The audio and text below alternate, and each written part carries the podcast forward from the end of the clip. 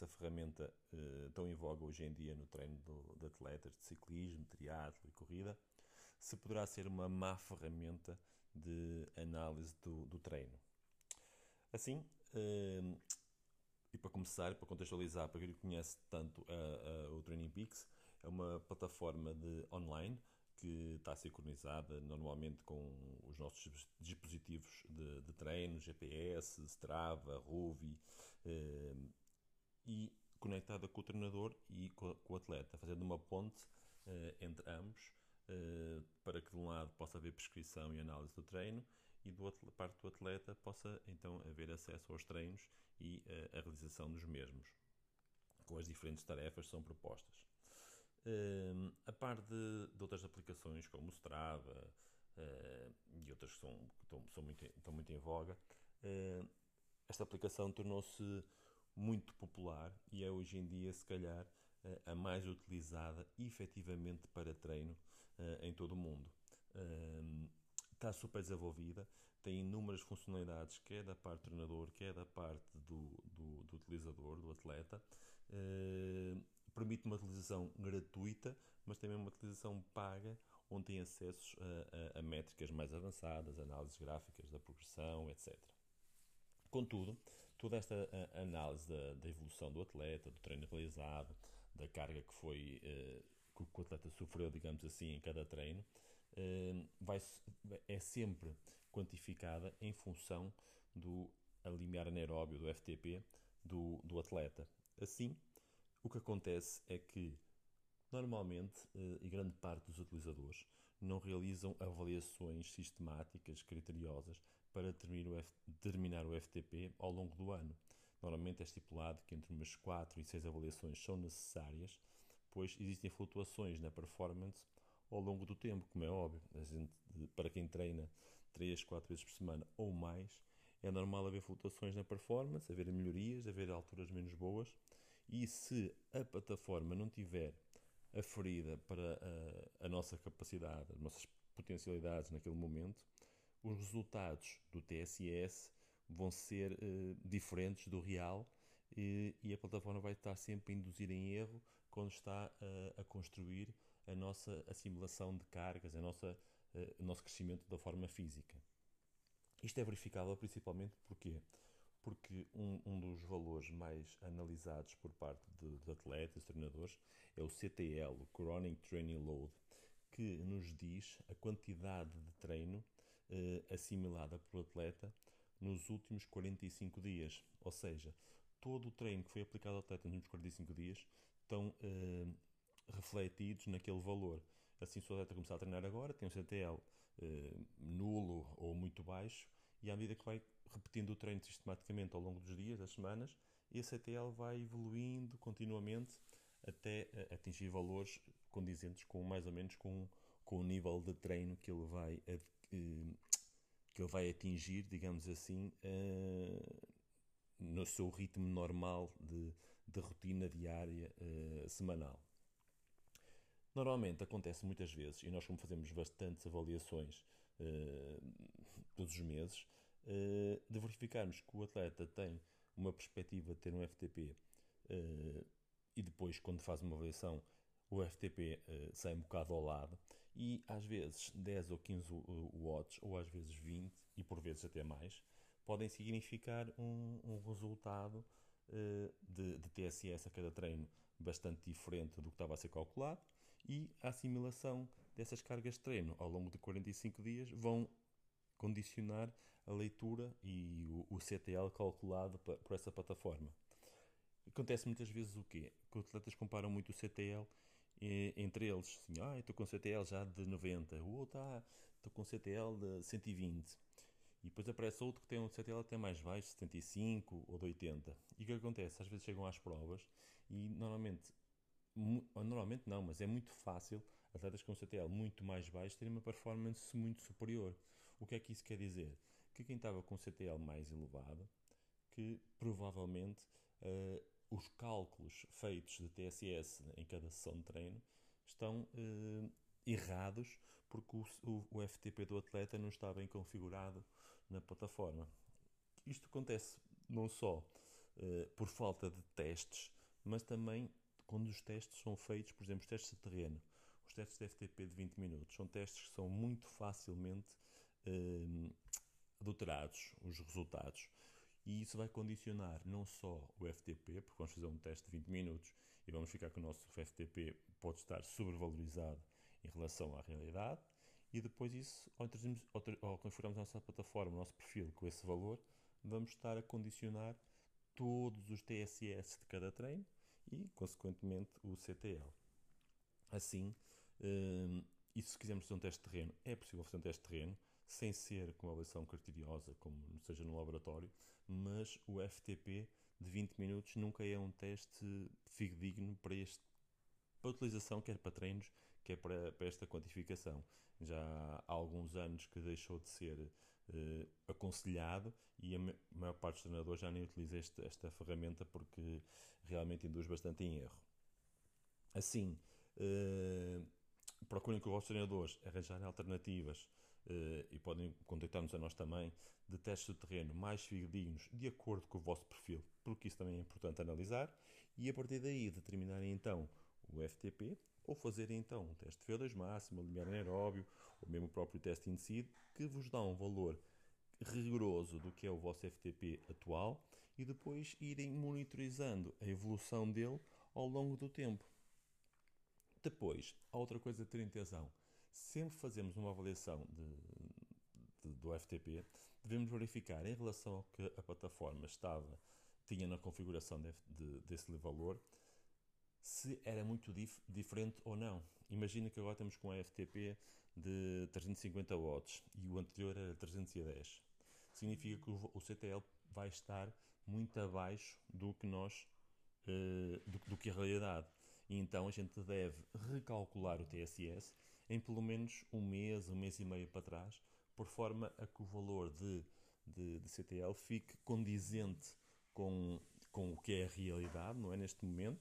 e também recalcular o TSS de cada treino para também termos ideia de, da carga de treino que induzimos ao corpo, ao organismo, durante este período, porque estava subvalorizada.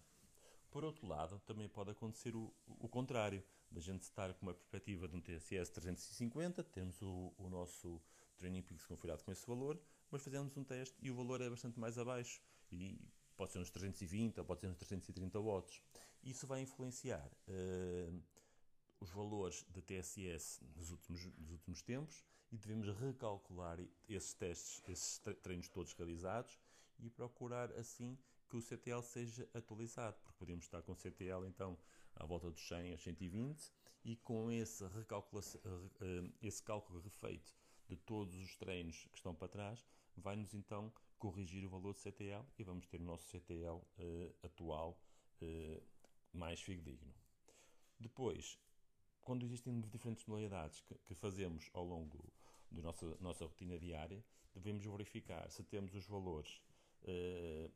parametrizados no nosso perfil para o ciclismo, para a corrida, para a natação e porque, porque a, uh,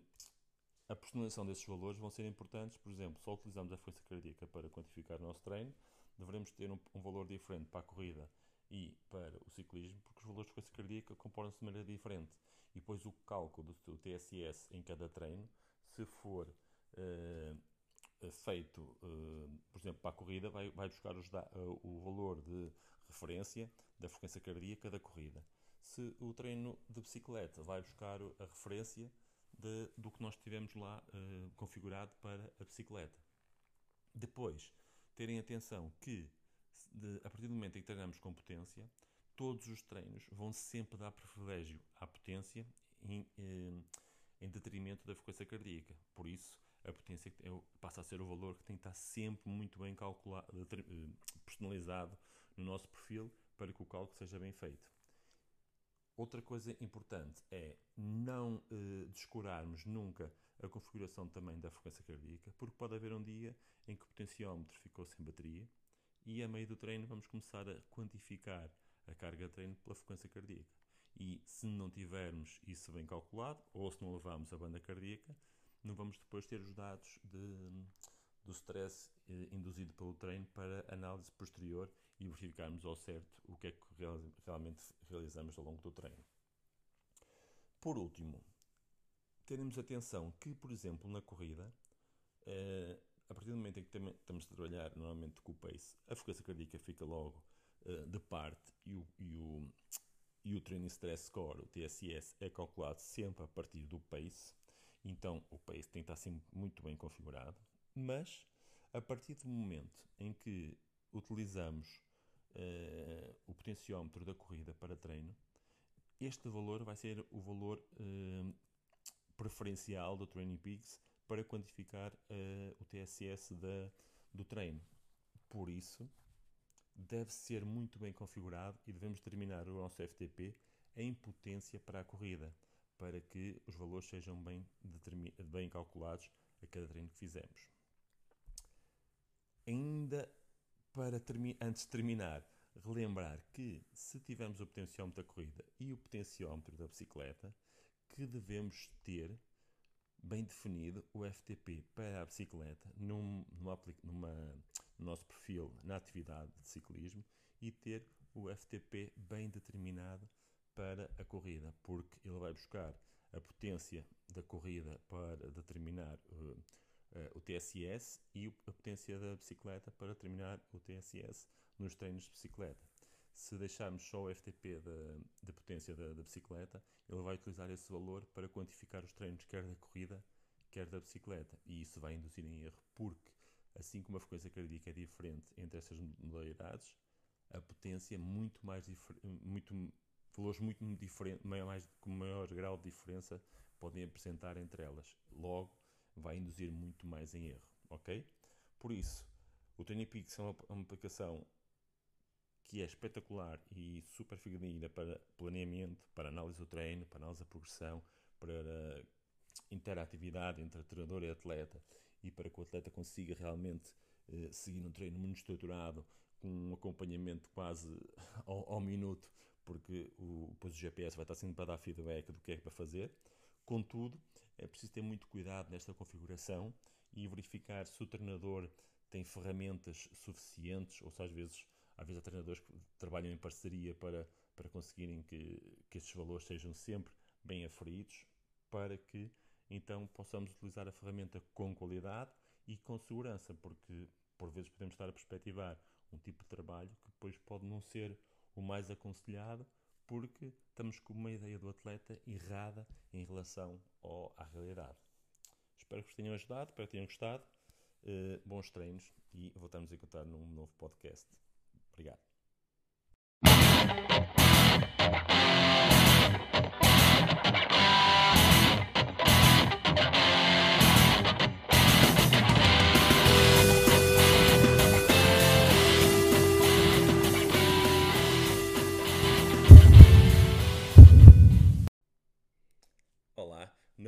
Episódio do podcast do CETAD. Neste episódio vamos abordar o, o tema do teste de lactato que é um teste que é, é muito frequente uh, os atletas recorrerem, quer seja no trail running, quer seja na, no ciclismo, BTT, estrada, quer mesmo na, na corrida de, de, estrada, no triatlo também, uh, porque é um teste muito fácil de executar, quer no terreno, quer num laboratório não muito evoluído, às vezes basta uma garagem com, com uns bons rolos ou com uma boa bicicleta ergométrica e uma máquina de lactato portátil e já se consegue fazer uma boa avaliação. Contudo, há alguns parâmetros que convém analisar, algumas coisas a ter em conta, quer para o teste ser válido, quer para a condução do teste conduzir a resultados que sejam fidedignos e para que o teste nos dê exatamente uh, indicações acerca do que nós queremos saber em relação ao atleta. Uh, então, começando uh, pela preparação do teste, a preparação do teste deve, deve, deve primeiro ser planeado o teste para uma altura em que a gente consiga exatamente refletir na avaliação o que nós pretendemos do atleta. Se vamos começar a treinar um atleta, se a começar a treinar, estamos nisso da época, fazer o teste uma semana para a frente, uma semana para trás, não vai ser muito relevante. Logo que já tenha pedalado alguma coisa, já tenha treinado alguma coisa, já tem uns valores de base e já, já podemos fazer uma avaliação para termos uma referência para começar a trabalhar. A partir do momento em que estamos com um plano de treinos instituído, ou que já há provas, etc., devemos enquadrar a avaliação eh, de acordo com esse plano e de acordo com as provas. Não convém, por exemplo, eh,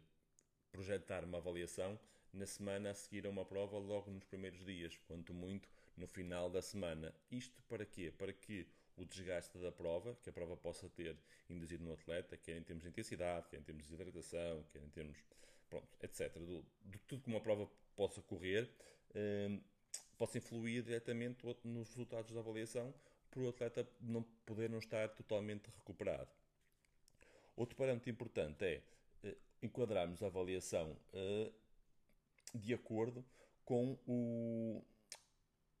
o trabalho que está a ser feito com o atleta. Imaginem que nós estamos a fazer um plano pá, muito importante naquela, numa fase onde queremos incrementar o, o limiar anaeróbio do atleta, então estamos com um trabalho de séries muito bem estruturado durante duas, três semanas. Não convém, como é óbvio, que a avaliação seja realizada logo no final dessas semanas. Isto porque nós estamos a fazer um, trabalho uh, e induzir que o atleta se adapte para um nível de performance superior, para ter um, FTP, um limiar anaeróbio superior, e estamos a um trabalho muito bom nesse sentido. Contudo, se não dermos espaço ao atleta para que o organismo se adapte para esse, trabalho todo induzido e que, como é que é dizer, que, que, que, que evolua para um nível de performance superior, ou seja, se avaliarmos antes que isso ocorra no, no, no atleta, não vamos conseguir eh, analisar a qualidade do trabalho realizado, não vamos saber ao certo aferir o que é que foi feito, se teve, o que efeito é que teve eh, e que resultados conseguimos com aquele trabalho que, que, tínhamos, que, tivemos, que, planeamos até aquele momento. Assim, e, e, por exemplo, podemos ter o exemplo, por exemplo, que é uma plataforma muito importante na, hoje em dia no planeamento e na análise do treino, que é o Training Peaks, e, e, que a gente pode analisar a performance do atleta ou o que o atleta tem vindo a realizar e simulado de cargas, quer através do Training Peaks, quer uh, através do WKO5, onde eles vão ter em consideração os últimos 42 dias de treino do atleta. Nos últimos 42 dias, se o atleta treinou 30 ou se treinou 20, como é que treinou, uh, como é que, com que intensidade foram feitos esses treinos, com que duração, quantas horas, etc. Tudo isso vai ter um impacto na performance do atleta. Ou seja, é expectável que o trabalho que a gente faça agora durante duas, três semanas só se possa repercutir na fisiologia do atleta, que o atleta esteja, esteja só adaptado para esses estímulos que, que, sofreu 15 dias depois, 3 semanas depois. Ou seja, devemos dar algum tempo para que o atleta se adapte à carga de treino que foi induzida. Por isso, um teste de lactato não deve ser realizado no dia que nos dá mais jeito, mas sim no dia e na altura em que é mais pertinente para conseguirmos exatamente saber quanto é que o atleta vale naquele momento, quanto é que ele evoluiu e para podermos perspectivar o, o que vai acontecer no futuro. Acontece muitas vezes que podemos analisar o, o anaeróbio através do teste de lactato, vamos por, por, por exemplo em janeiro, e o valor depois, quando vamos voltar a avaliar em março ou abril, podemos ter um FTP inferior. E, e ficamos a, ou, ou, idêntico, e depois ficamos a pensar: fizemos 3 meses de treino, treino, treino bem feito, o atleta deve ter evoluído bastante, está com um bom feedback, está a se sentir melhor e depois o FTP dá inferior. Então, isto porquê? Porque se calhar aquela, aquele momento que escolhemos não foi o ideal para nos uh, para traduzir o trabalho que foi feito naquele momento. Porque a gente sabe que no planeamento de, do treino há ciclos de 3, 4 semanas de cargas crescentes e depois semana, uma semana ou duas de recuperação e podemos estar a meio desse, desse período, numa fase que até que nos deu jeito por, por outros motivos e não o motivo do treino, que é o motivo pelo qual estamos a avaliar, e depois os resultados que vamos tirar da, da avaliação não vão, ser, não vão dizer exatamente o, o nível de performance do atleta. Então, além da escolha do, do, do local, da, da, melhor altura para o teste, devemos depois também sempre assegurar, além disso, que aqueles dois, três dias antes da, da avaliação são dias de treino mais tranquilos, treinos mais aeróbios, de baixa intensidade, por forma a que então os, os também os, o, a avaliação não seja uh, adulterada aos resultados por alguma fadiga periférica que possa uh, ainda estar ali de, dos treinos da véspera. Outra situação a ter muito, uh, que é muito importante ter em conta, além como é óbvio, nem vale a pena falar disso, de, da escolha de um bom potenciómetro para aferir a potência ao, ao, longo da avaliação, ou então na corrida exatamente igual, mas em relação ao pace, verificarmos uh, se conseguimos durante o teste, temos pelo menos 5 ou 6 patamares de recolha de lactato. E que o último patamar passe uh, significativamente o limiar anaeróbio, haja momentos de, de, recolha muito, muito com, com, recolhas de lactato baixinhos e mesmo que o atleta não seja muito, como é é dizer, muito experiente, mas com valores ainda mais residuais e que depois se note exatamente a curva a evoluir e depois com um aumento exponencial. É importante não acabarmos o teste logo bruscamente em cima das 4 milimoles, mas deixamos uh, crescer um bocadinho mais para verificarmos mesmo a inflexão da curva e podemos verificar até com o próprio atleta se no caso dele um, primeiro temos uma curva de lactato perfeita que é para, para o teste ser válido. E depois verificar se com o atleta em questão se devemos aplicar por exemplo uh, o, o limiar anaeróbio nas 4 milimoles que é o valor standard para a população em geral ou se por, porventura, e acontece muitas vezes em atletas de, de corrida ou pessoal do, do, do triatlo, de termos que uh, guiar o treino mais por limiar anaeróbio individual, porque a curva de inflexão do lactato, o aumento exponencial da sua uh, concentração, pode ocorrer antes das 4 milimoles. Também pode acontecer depois, mas normalmente pode acontecer antes nesse tipo de, de, de atletas mais de endurance, com, com mais horas de treino. Então é super importante que isso aconteça, que haja pelo menos 4 ou 5 patamares para que o teste seja uh, fidedigno. Então, além da escolha do melhor altura para o teste, no contexto do, do, planeamento do treino e, e, no contexto das avaliações, devemos ter em conta, como é óbvio, um bom suporte, um, um, um bom equipamento que possa uh, nos ajudar a avaliar a, a potência em cada patamar. Os patamares devem ter sempre no mínimo 4 a 5 minutos, menos de 4 minutos uh, não, vai, não vai traduzir aquele patamar a consideração de lactato para aquela intensidade, ou seja, se tivermos um patamar de 300 watts, fizemos só 30 minutos e passamos ao patamar a seguir, quando a gente fizer a análise de lactato nos 300 watts, não nos vai dar o valor dele, exato que ele está a produzir a 300 watts, porque não deu tempo ainda para, para, cons para conseguir estabilizar a produção de lactato a nível sanguíneo. E é muito importante que os patamares tenham pelo menos, tenham pelo menos 4 a 5 minutos para o teste também ser fidedigno. Depois a escolha do protocolo, que deve então ter 5 a 6 recolhas de lactato, onde o limiar anaeróbio deve acontecer ali uh, mais na, na, quinta, na quinta recolha, e isto vai induzir o quê? A que o protocolo deva ser pensado e antecipado em função do perfil do atleta. Quanto seja um atleta mais experiente podemos começar com uma intensidade superior e quanto, quanto o atleta for menos experiente, começar com uma intensidade mais baixa. E pronto, isso já vamos conseguir ter um, uma análise do FTP fidedigna, mais correta e que nos pode ajudar a saber o, o, nível de performance do atleta naquele momento. De forma a gente poder perspectivar quanto é que o atleta pode evoluir no futuro e quanto é que podemos, de, temos de margem de, de trabalho, digamos assim, devemos sempre anexar o VO2 máximo, a potência máxima do atleta. E para isso devemos anexar sempre um teste de potência máxima. Mesmo que a gente não faça análise do consumo máximo de oxigênio, pedir ao atleta dar um espaço de recuperação e fazer um teste máximo a seguir para sabermos qual é o seu máximo, isso com patamares já mais curtinhos, de um minuto e sem recolhas de, de, de lactato, não é? De, de concentração de lactato, uh, para sabermos ao certo qual é o máximo e para podermos julgar com o FTP, com o limiar anaeróbio, e verificar a que percentagem do máximo este se situa. Consoante este esteja mais perto ou mais distante do máximo, podemos ter uma margem de evolução maior. Imaginem um atleta que tem o, o seu limiar anaeróbio a 60% do máximo, ou seja, está, está quase a metade, quer dizer que tem uma janela ainda de evolução muito grande. Quando o atleta está a 80% do máximo, a margem já é muito mais pequena de evolução, porque só atletas de alto nível competitivo tem um limiar aeróbio acima de 80, 85% do, do, da, potência, da sua potência máxima. E quando isto acontece, a gente tem outra ferramenta para, para entrar em jogo, digamos assim, que é jogarmos também no treino com o aumento da sua potência máxima, do seu VO2 máximo, para que a janela possa voltar a crescer e conseguimos então mais uns pauzinhos para uns, uns ganhos que possam ser marginais, mas que, que conjuntamente, por exemplo, com um, um, ajuste melhor do peso corporal, consigamos ter uma melhor performance. E pronto, e assim acho que já